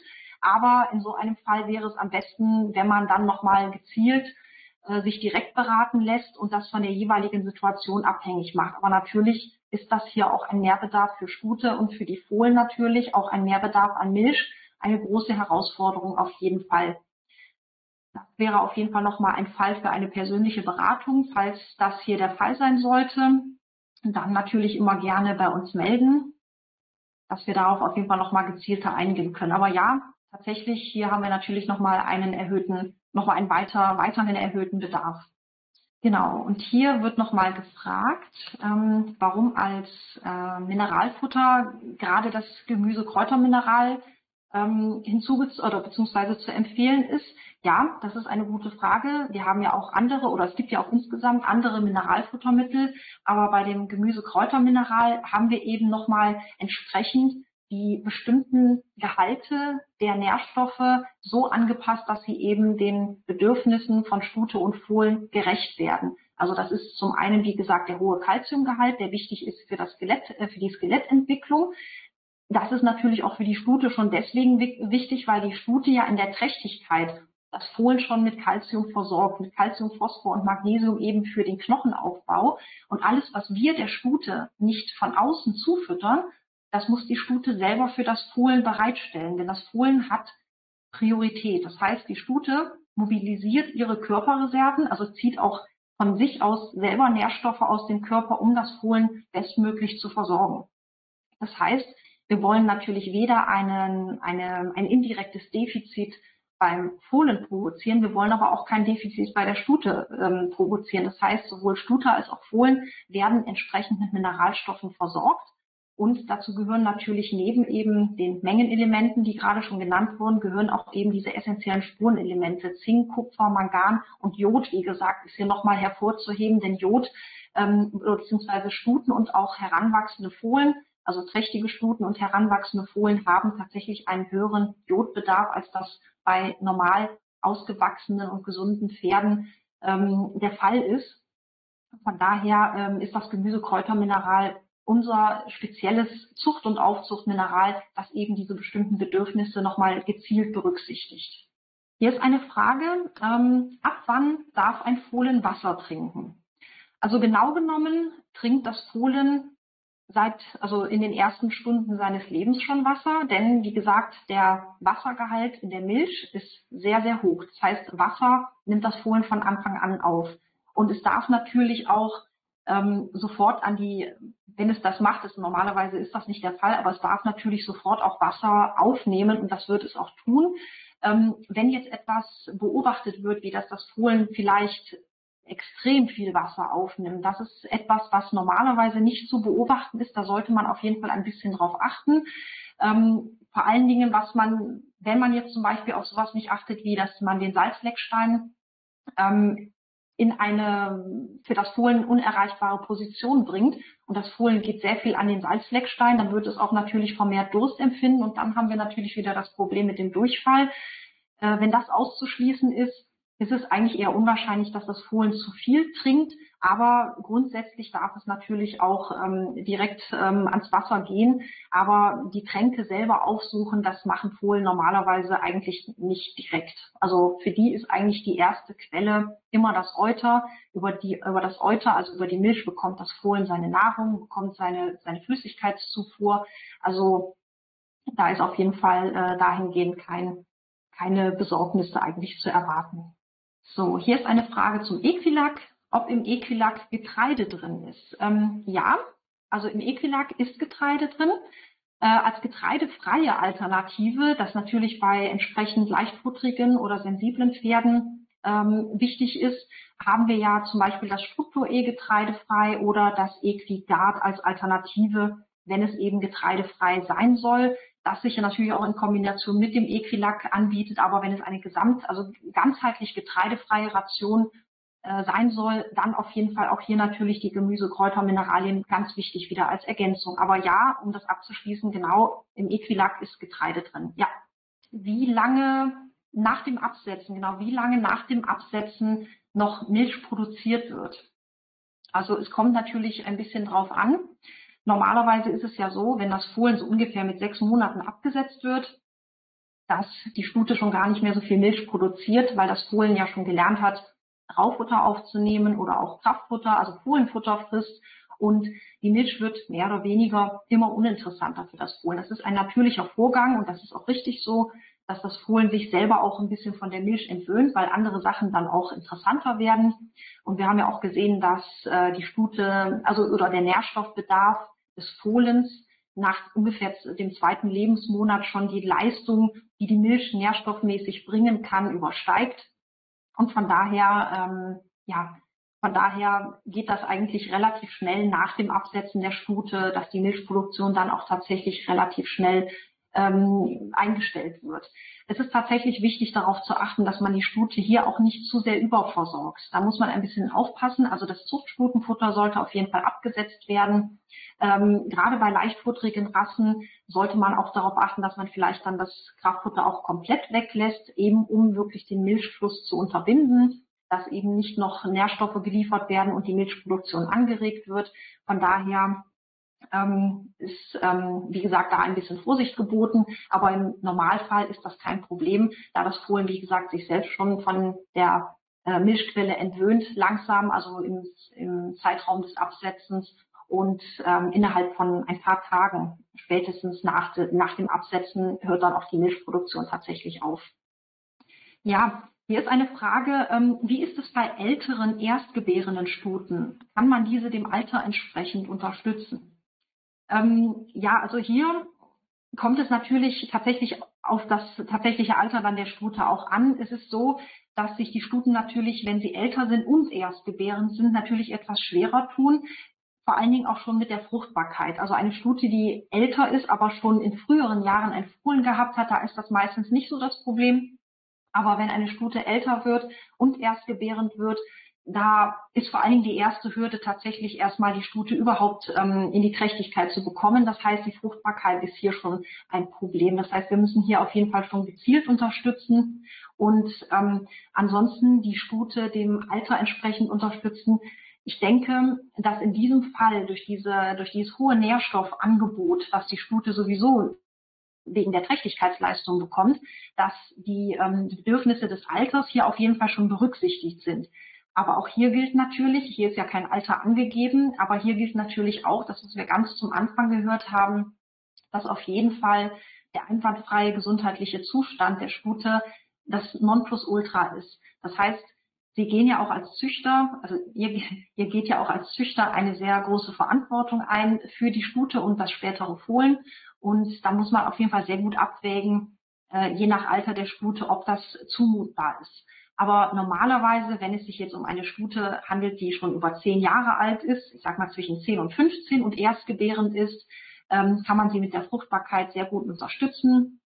Also in der Fruchtbarkeit sehr gut unterstützen und entsprechend in Trächtigkeit und Laktation ist auch eine Stute in diesem Alter wunderbar mit den genannten Produkten und mit den genannten Nährstoffen, die auf die es auf jeden Fall zu achten gilt, ist sie dann bestens versorgt. Das ist gar kein Problem. Und wie gesagt, wenn es dann ein tatsächlich noch älteres Semester ist, dann gerne auch ähm, kann man sich das nochmal individuell anschauen, dass man da vielleicht noch gezielt, ähm, ja, eine gezielte Beratung macht. Hier ist nochmal eine Frage zu einem Leckstein, ob ein Fohlen einen Mineralleckstein haben darf oder ob dieser auch aus der Box entfernt werden sollte. Ja, also bei den Minerallecksteinen ist das tatsächlich ähnlich wie bei den Salzlecksteinen. Auch die sind ja im Prinzip auf einer Salzbasis auch auf gestellt und auch auf Minerallecksteine sollte tatsächlich verzichtet werden. Hinzu kommt natürlich auch erschwerend, ich weiß nicht, ob das jetzt mit der Frage gemeint war, aber wenn, ähm, ähm, wenn der Mineralleckstein dazu da sein soll, das Fohlen selber äh, zu versorgen, würde, also sollte man wirklich auch darauf dahingehend verzichten, dass man bei einem, äh, bei einem Mineralleckstein die tatsächliche Aufnahme des Fohlens ja nicht wirklich überprüfen oder garantieren kann.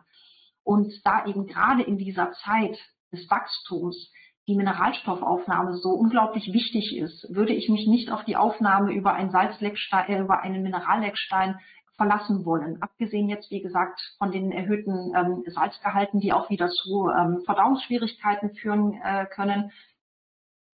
Da sollte man auf jeden Fall wirklich auf die gezielte Fütterung zurückgreifen. Es hängt einfach zu viel davon ab. Also ein Mineralleckstein muss dann auch nicht unbedingt sein. Auch für die Mutterstute ist eine gezielte Mineralisierung auf jeden Fall die bessere Wahl. Wie lange kann die Stute geritten werden bzw. trainiert werden? Ja, ähm, eine gute Frage auch. Das hängt natürlich maßgeblich von der Stute selbst ab. Es hängt davon ab, wie der Trainingszustand vor der Trächtigkeit war. Das heißt, eine Stute, die wirklich im Sport geht und durchtrainiert ist, die kann natürlich auch noch sehr gut und fit während der Trächtigkeit laufen. Man muss es tatsächlich ein bisschen von der Stute abhängig machen, wie leistungsbereit sie noch ähm, in, den in den letzten Trächtigkeitsmonaten ist. Man merkt es, wenn es einfach beschwerlich für die Stute wird. Man sollte natürlich sowieso, wenn auch der Bauch ähm, immer runder wird und es immer gegen immer mehr gegen Ende der Trächtigkeit zugeht, sollte man natürlich auch wieder bedenken, dass äh, Wettbewerbe eher fehl am Platze sind. Da sollte man eher wirklich äh, ruhigeres Training, auf ruhigeres Training zurückgehen und die Stute auch auf die bevorstehende Geburt vorbereiten, denn so oder so wird die Stute also während, also vor der, kurz vor der Geburt und auch ähm, in den Wochen, in ein paar Wochen nach der Geburt natürlich nicht sehr leistungsfähig äh, fähig sein und sollte sich eher ihrer Mutteraufgabe widmen. Das heißt, man muss oder sollte das Training in der Trächtigkeit natürlich auch ausschleichen lassen. Ähm, von daher bietet es sich tatsächlich an, dass man dann schon vor allen Dingen ähm, im letzten Trächtigkeitsdrittel dann nur noch leichte Arbeit macht. Und in der Regel zeigen einem die Stuten das dann auch schon sehr deutlich selber, wenn sie das nicht mehr wollen. Also das macht sich dann schon bemerkbar in der Rittigkeit, es spricht natürlich auch dann nichts gegen gemütliche Spaziergänge oder so. Bewegung ist natürlich immer wichtig für die Stute. Auf jeden Fall natürlich freier Auslauf, ganz wichtig. Also auch mit Fohlen bei Fuß, Koppelgang auf jeden Fall sollte selbstverständlich sein. Aber ähm, ja, wie gesagt, mit dem Reiten, das muss man ein bisschen auch von der Stute und ihrer, ihrer, ihrem körperlichen Zustand dann abhängig machen. Also Bewegung ja, weil es gut für die Muskulatur ist, weil es gut ist ähm, für den eh schon, ich sag mal, sehr beanspruchten Kreislauf der Stute. Aber richtiges Training sollte dann tatsächlich wirklich auch zum Ende der Trächtigkeit dann sukzessive runtergefahren werden und eher schonend gestaltet werden. Ah ja, das ist auch interessant. Hier wird gefragt, wie sieht es mit der, also wie sieht es mit Kräutern aus in der Trächtigkeit? Das ist eine auch sehr interessante Frage. Auch vielen Dank dafür. Ähm, es ist tatsächlich so, man kann wirklich sehr gut und gerne kann man gewisse Kräuter bei trächtigen Stuten einsetzen. Es sind hier und da wirklich ein paar Regeln zu beachten. Also Kräuter zu füttern, ja, Kräuteröle bzw. Ähm, Extrakte zu füttern. Hier muss man ein bisschen aufpassen, je nachdem, was für, ein, was, was für eine Art von äh, Kraut es sich handelt und was für eine Wirkung ich damit erzielen möchte. Also es gibt durchaus Kräuter, die ähm, teilweise sogar venenstimulierende Wirkungen haben oder ähm, das Gegenteil bewirken. Aber das ist halt auch ein bisschen, wie gesagt, also zum einen von der jeweiligen Pflanze abhängig und auch von der Dosierung. Also hier gilt es auch, dass man tatsächlich individuell äh, abwägt und individuell auch einsetzt. Also wir haben zum Beispiel bei unseren Produkten also sei es jetzt zum Beispiel das Equilac, hier haben wir auch eine Kräuterzubereitung zugesetzt, aber eben entsprechend so ausgewählt und auch in entsprechender Konzentration ausgewählt, dass es für die Stute absolut sehr gut verträglich ist. Aber so hat sie die Chance, eben gleichzeitig von diesen sekundären Pflanzenstoffen in den Kräutern zu profitieren. Und darauf sollte sie natürlich nicht verzichten. Und deswegen ist das eben genau abgestimmt in der Ration, dass die Stute eben die sekundären Pflanzenstoffe aufnehmen kann und aber ähm, ja keine, wie gesagt, keine unerwünschten Nebenwirkungen zu erwarten sind. Aber wie gesagt, ansonsten bei Monoprodukten, also bei ähm, separat eingesetzten Kräutern, da muss man auf jeden Fall immer schauen, wie ist es mit der Dosierung. Aber auch hier kann man auch im Spezialfall dann äh, gezielt nochmal beraten. Aber unsere Produkte zielen äh, im Prinzip auf die Ganzheitlichkeit ab. Das heißt, wir haben das ähm, Fütterungskonzept von der Natur uns abgeschaut und die Natur selber ist so reichhaltig und hat ein so großes Nährstoffangebot. Darauf wollen wir natürlich in unseren Produkten auch nicht verzichten. Ähm, und von daher sind unsere Produkte auch so reichhaltig, vitalstoffreich aufgebaut. Und das natürlich nicht nur für das Sportpferd und das Freizeitpferd, sondern halt jetzt in dem speziellen Fall vor allen Dingen auch für, die, äh, für das heranwachsende Fohlen und die tragende Stute, beziehungsweise die laktierende Stute. Nämlich, ist das neue Fohlengold Live Start auch für schwächelnde Senioren geeignet? Das ist eine ganz tolle Frage. Ja, also grundsätzlich tatsächlich. Das Fohlengold Live Start ist ja eine absolut natürliche ähm, Nährstoffzusammensetzung, die Immunsystem und Mikrobiom stärkt. Also tatsächlich profitiert nicht nur das schwächelnde oder das nicht nur das, das lebensschwache Fohlen mit äh, Verdauungsbeschwerden davon, sondern auch das gesunde Fohlen, also das prinzipiell gesunde und stabile Fohlen profitiert davon, genauso wie die Mutterstute. Und ja, durchaus ähm, der schwächelnde Senior, wie das hier ähm, betitelt wird, auch der profitiert natürlich durchaus von so einem Immunbooster. Also das kann man durchaus machen. Ähm, wir können hier auch nochmal natürlich gezielt beraten, aber da dieses äh, Produkt aus, auf rein natürlicher Basis äh, aufbaut, präbiotisch ist, also ähm, keine aggressiven ähm, Nährstoffe beinhaltet oder sonstiges, sondern wirklich tatsächlich auf die schonende äh, Unterstützung aufgebaut ist, eben für ein kleines, junges Fohlen ist das auf jeden Fall natürlich auch in anderen Bereichen durchaus einsetzbar. Ja, gar keine Frage. Dann bleibt mir hier auf jeden Fall noch ein herzliches Dankeschön zu sagen für die rege Teilnahme, für das große Interesse und ja, man sieht sich auf jeden Fall spätestens bei dem nächsten Online-Seminar, über das ihr dann auch wieder rechtzeitig ähm, informiert werdet. Und bis dahin wünsche ich allen einen schönen Abend und bis zum nächsten Mal. Und vielen, vielen Dank.